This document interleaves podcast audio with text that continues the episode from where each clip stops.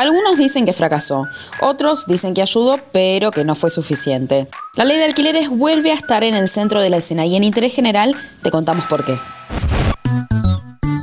En tapa. Antes de fin de mes, una comisión de la Cámara de Diputados deberá llegar a un dictamen después del debate sobre una posible nueva ley de alquileres. Una ronda de especialistas desfilará durante estos días para reformular la actual ley, cuya sanción definitiva fue el 11 de junio de 2020 y que según muchos retrajo la oferta y disparó los precios.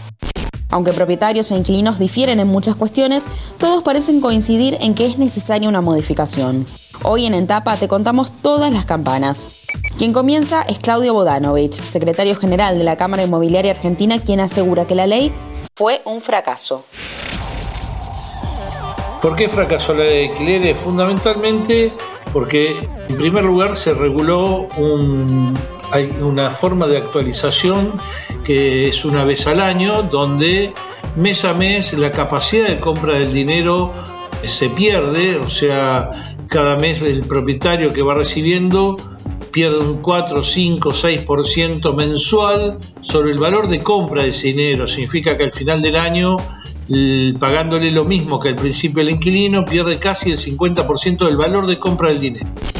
Justamente el, segundo punto es que se le permitió solamente una vez al año hacer esa actualización.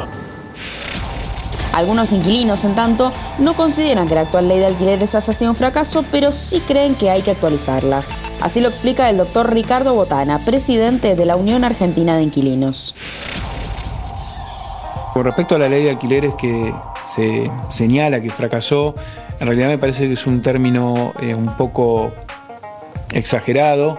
La ley trajo más herramientas, más derechos para los inquilinos, pero el sistema de actualización este, anual atado más que nada a la inflación, eh, en un país quizás con, estos problemas de, inflación, bueno, justamente trajo esta complicación. Muchos locadores se querían cubrir, si se quiere, y al momento de renovar aumentaban mucho el alquiler, cuando estamos, estamos hablando de este aumento de un 40 o más.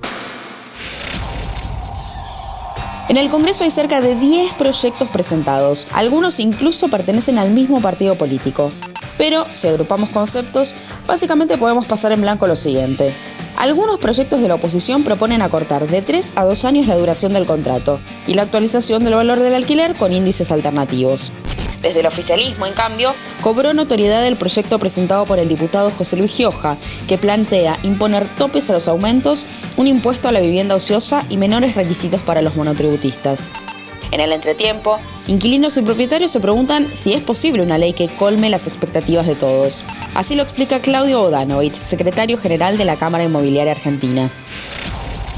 La nueva ley debería dar previsibilidad y tranquilidad a todas las partes. Acá tiene que haber un equilibrio entre propietario e inquilino, justamente, y eh, lo que debe tener son condiciones claras, o sea, eh, por un lado, permitir un, índice de actualización alternativo, no solo el ICL, sino algún otro, que puede ser coeficiente de valor salarial, por ejemplo, y que puede actualizarse cuando se le actualiza el, el importe del ingreso al inquilino, de acuerdo a su paritaria.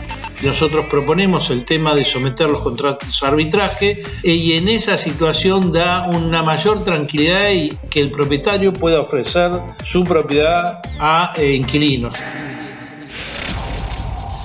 Ricardo Botana, presidente de la Unión Argentina de Inquilinos, asegura que no está de acuerdo con que los contratos vuelvan a ser de dos años ni con la actualización semestral de los precios. Por eso, encuentra en este debate un desafío mucho más grande. A ver, una ley que pueda satisfacer a todos los sectores por igual, la verdad que va a ser bastante complicado. Lo que sí modificaríamos de, esta ley es justamente el sistema de actualización, ¿no?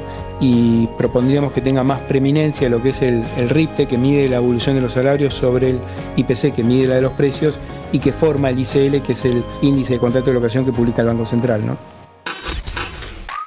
Mientras inquilinos, propietarios, diputados y senadores debaten, la realidad es que abril será un mes clave para la ley de alquileres en el Congreso de la Nación. Y hoy, en Interés General, echamos un poco más de luz sobre este tema crucial para tantos ciudadanos.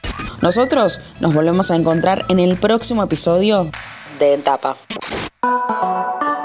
Antes de deslizar para continuar con tus podcasts favoritos, seguí a Interés General en nuestro perfil de Spotify.